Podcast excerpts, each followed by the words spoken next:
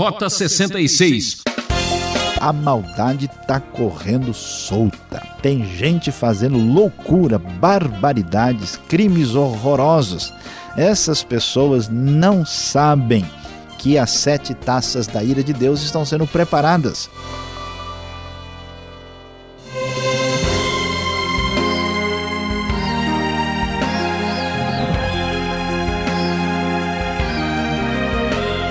Todos preparados para embarcar em mais uma aventura do programa Rota 66. Já passamos da metade do livro do Apocalipse. Hoje, o professor Luiz Saião comenta os capítulos 15 e 16 e mostra que Deus joga duro contra toda perversidade e maldade. A taça do mundo em jogo. Este será o tema do nosso estudo. É, e o tempo vai esquentar, fechar, terminar. Quando o assunto é pecado, o juízo chega junto. Você é o nosso convidado para analisar os fatos que irão acontecer e abalar o mundo. Veja agora o que os jornais vão publicar muito depois. É, ao ouvir tais palavras, você talvez esteja pensando, mas do que, que será que este programa bíblico vai falar? É, essa taça não é uma taça agradável, como você bem sabe. Grande parte do livro do Apocalipse fala da vitória do povo de Deus num contexto de tribulação e de sofrimento, pois o juízo de Deus está chegando. Nós já vimos as sete trombetas do Apocalipse, nós já vimos os sete selos e o tema de sete juízos é recorrente.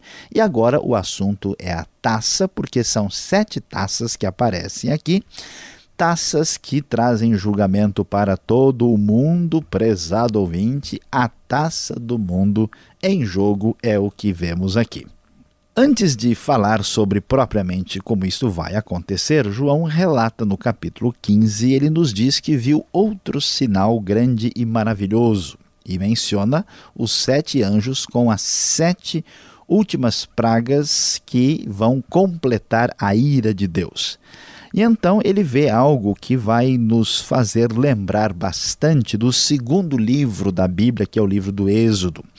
O que ele vê é semelhante a um mar de vidro misturado com fogo e em pé junto ao mar, os que tinham vencido a besta, sua imagem e o número do seu nome. Eles seguravam harpas que lhes haviam sido dadas por Deus e cantavam o cântico de Moisés, servo de Deus, e o cântico do Cordeiro. É interessante observar essa relação com o livro de Êxodo. Aqui nós vemos esse mar de vidro que lembra um pouco daquela bacia de bronze cheia d'água que faz aqui uma referência à santidade divina, e é interessante que é misturado com fogo. O fogo lembra de purificação, o fogo era aceso ali no altar dos holocaustos e lembra como Deus é absolutamente santo, pois então estes que estão associados a esta santidade divina é que são vencedores da besta, da sua imagem e do seu número que você já estudou no capítulo 13, que é 666, o número do homem independente de Deus e eles cantam a canção de vitória. Vamos nos lembrar que em Apocalipse nós temos aqui uma igreja perseguida pelo Império Romano, império que é, na verdade, uma das edições da própria Grande Babilônia que o Apocalipse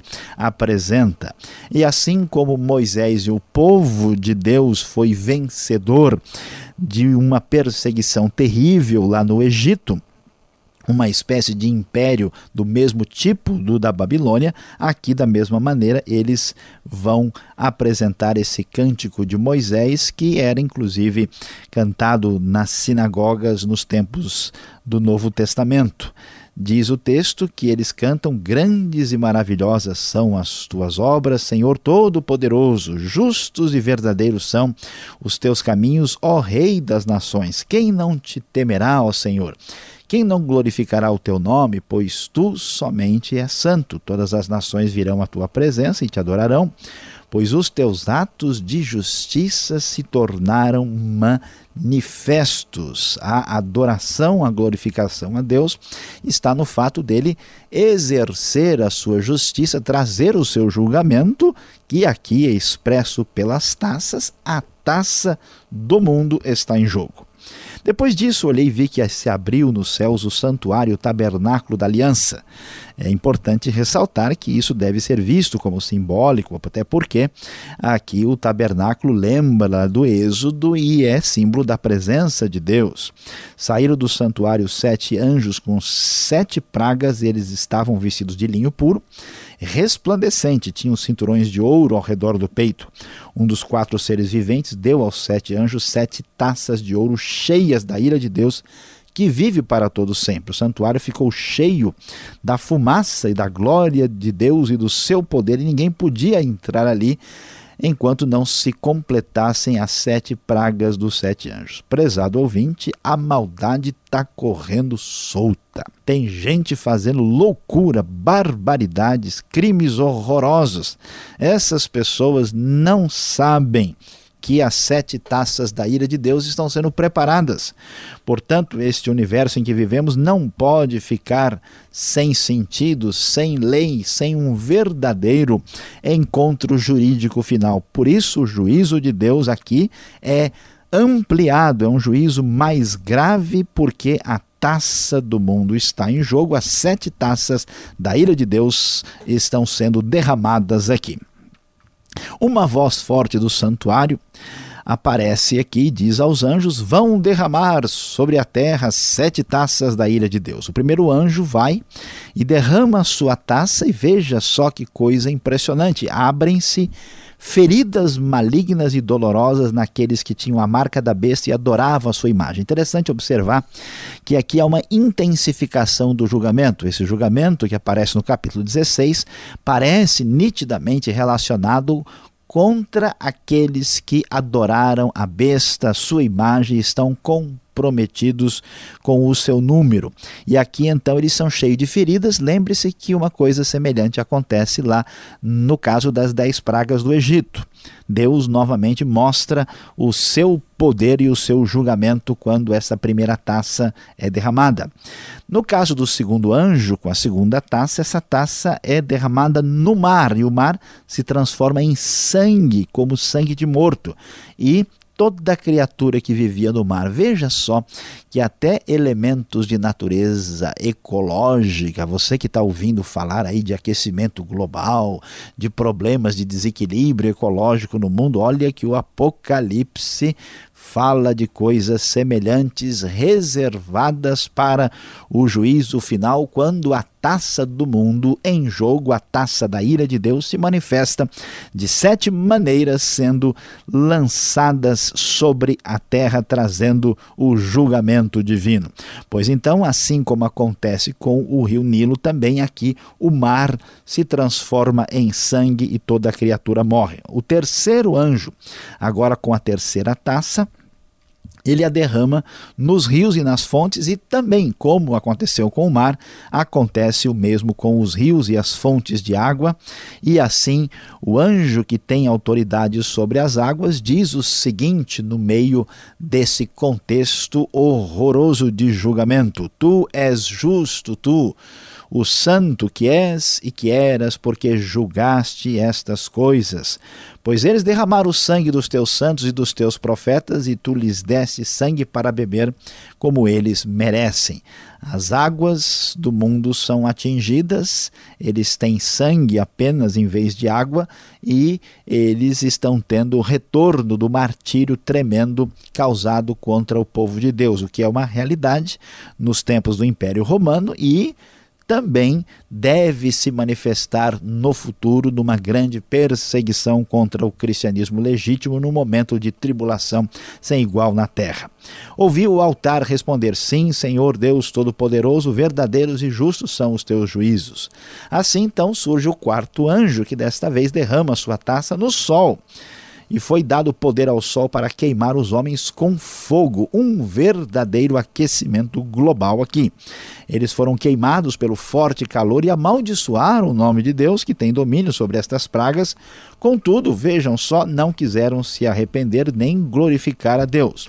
Então surge o quinto anjo, agora com a quinta taça, e o texto então vai nos dizer que ela é lançada sobre o trono da besta, cujo reino ficou em trevas.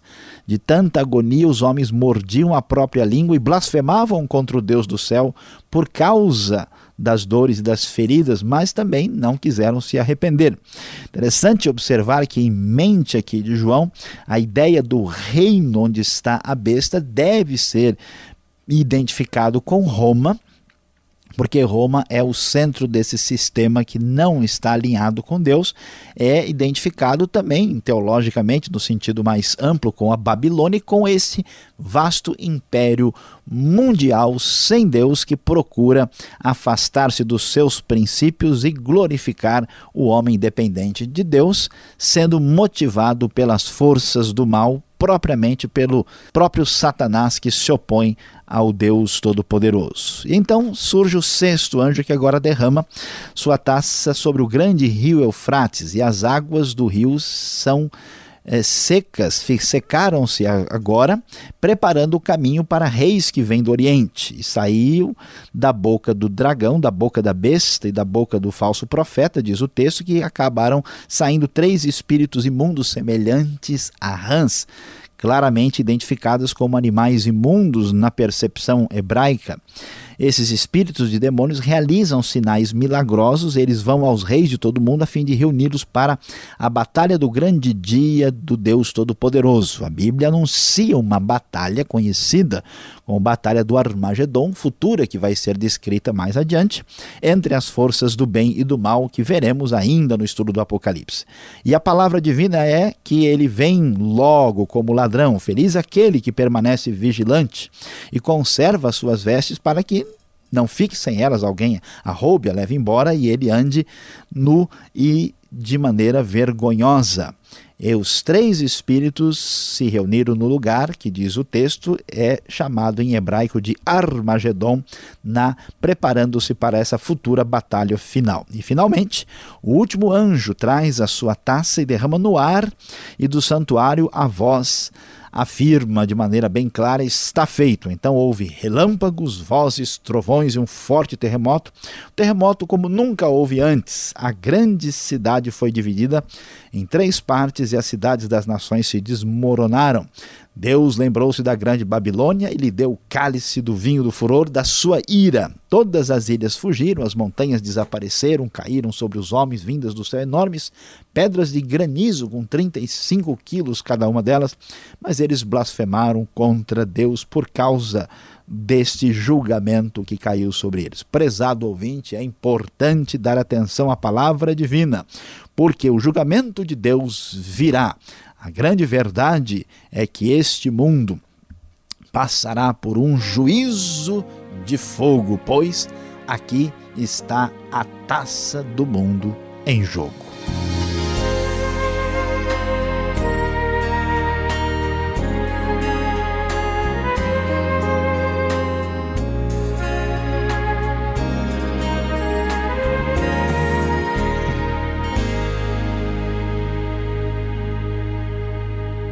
Você está acompanhando Rota 66 o caminho para entender o ensino teológico dos 66 livros da Bíblia.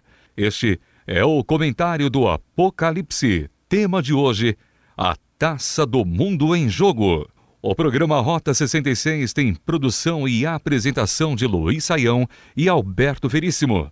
E na locução, eu, Ricardo Santos. Participe escrevendo para a Caixa Postal 18.113, CEP 04626-970 São Paulo, São Paulo, ou pelo correio eletrônico rota66 arroba transmundial.com.br.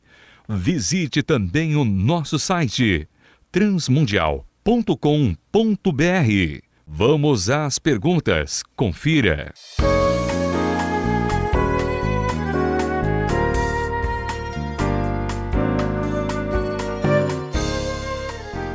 Vamos em frente agora com as perguntas aqui. Apocalipse, você está acompanhando capítulos 15 e 16. Professor Luiz Saião, percebemos e anotamos aqui a semelhança e a comparação com Apocalipse e o livro de Êxodo. Qual a razão? Teria assim um significado mais profundo para entendermos? Pastor Alberto, é, de fato, essa associação é muito clara, né? Por trás do Apocalipse se encontra muita coisa de Gênesis e de Êxodo. E, em primeiro lugar, é importante ressaltar que o Apocalipse é uma arte, né? é um quadro pintado aqui com muita maestria. E talvez a gente tivesse a curiosidade e desejasse ter a revelação de Deus assim, escrita de maneira sistemática, objetiva, direta, mas Deus tem ideias diferentes. Ele nos deu a sua revelação com esse quadro artístico tão interessante. Agora, a motivação que vem do Êxodo provavelmente talvez a gente pode aqui né, sugerir que tem a ver com a teologia da história, né? porque Apocalipse é o desfecho triunfante da história né, do ponto de vista da direção divina, a vitória de Deus e do seu povo nesse mundo confuso que vamos encontrar na descrição bíblica e na nossa realidade. Assim como em Êxodo, né, nós saímos desse caos de escravidão, dor e sofrimento e vitória contra a perseguição egípcia, né?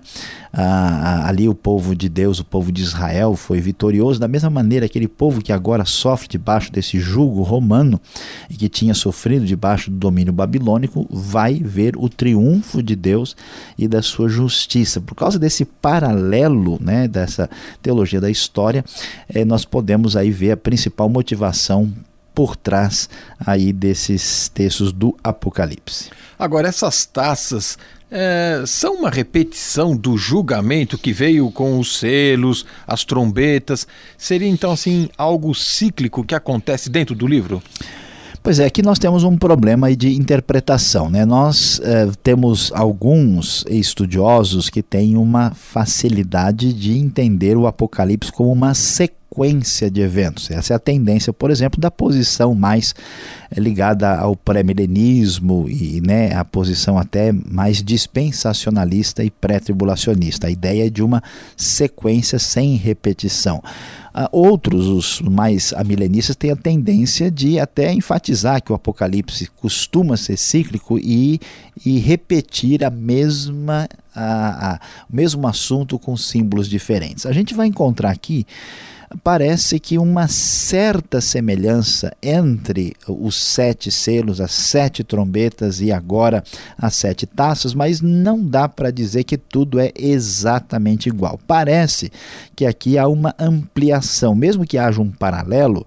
Pode até ser que o momento de juízo seja o mesmo, mas em cada cena aparece uma ampliação do que vai cair sobre a terra. Então, no mínimo, nós temos aqui uma sobreposição é, de julgamentos que vem da parte de Deus e o que acontece aqui no caso das taças não está inteiramente presente nos outros julgamentos que estão nos selos e nas trombetas. Agora, muitas dessas taças parecem problemas climáticos, como o senhor mesmo mencionou na exposição. Será que isso vai acontecer mesmo ou será que já não estamos vivendo este problema nos dias de hoje? Pois é, pastor Alberto, o grande drama, né, quando a gente estuda Apocalipse, esse momento final, a grande tribulação, é exatamente a discussão entre as duas posições. Será que isso já não está acontecendo na história da igreja em grande parte? Ou se tudo está reservado para o momento final? Pois é, as indicações aqui parece mais razoável entender que estamos falando de um determinado período específico de grande sofrimento no futuro. A ênfase do texto parece caminhar mais nessa direção.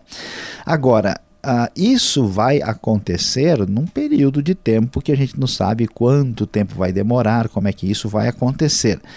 E pode ser né, que os transtornos e as complicações climáticas que o, têm acontecido na Terra e parecem estar se ampliando sejam já inícios de um futuro que a gente não sabe quanto tempo vai levar para chegar lá.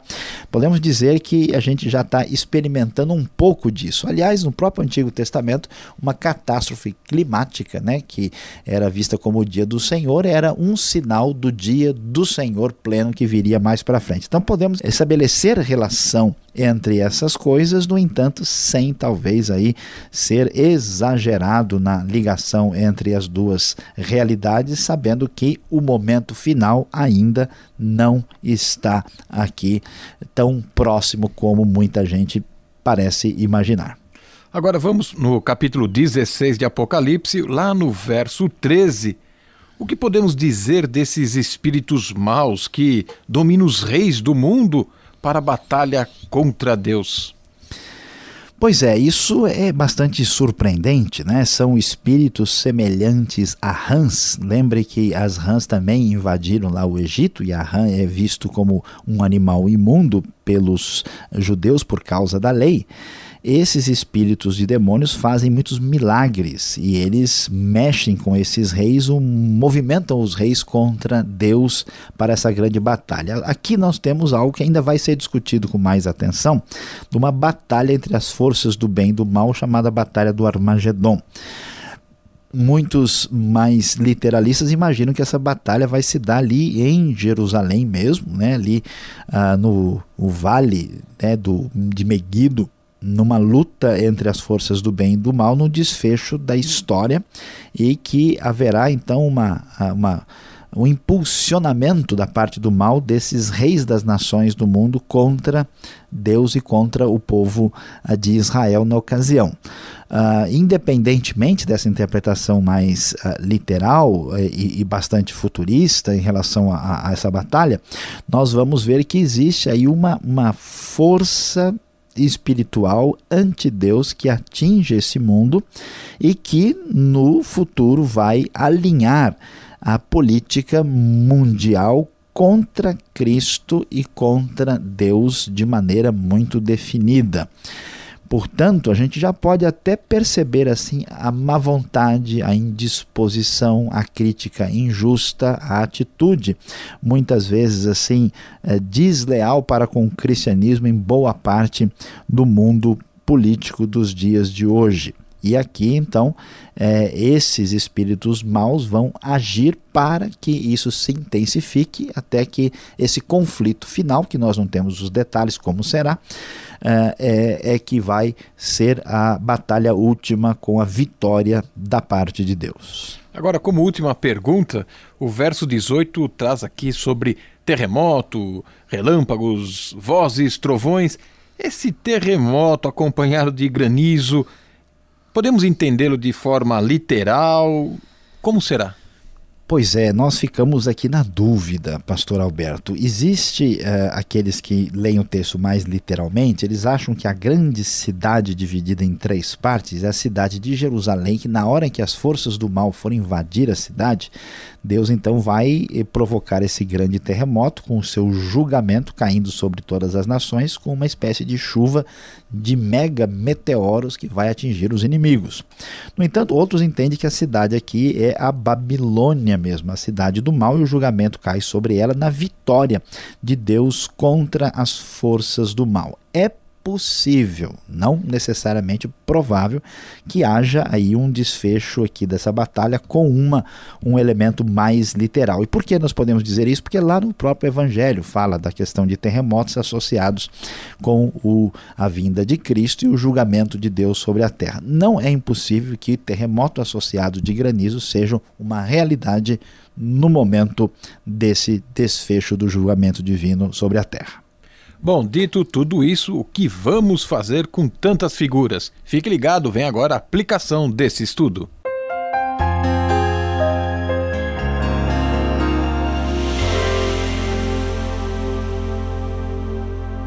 No Rota 66 de hoje, você estudou Apocalipse capítulos 15 e 16. É, prezado amigo, não é brincadeira, a taça do mundo em jogo. E o assunto aqui não é esporte, pelo contrário.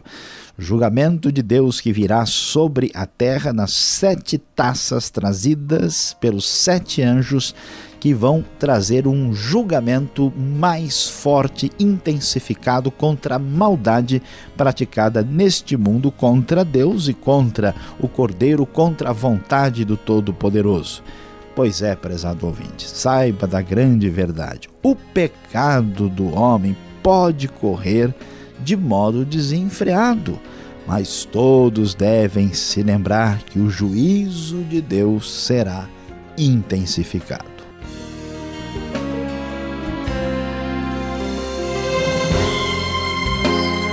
Encerramos mais um programa Rota 66, que volta nessa mesma sintonia e horário para a continuação deste estudo no livro do Apocalipse. Rota 66 é uma realização transmundial. Fique com a paz do Senhor e até o próximo.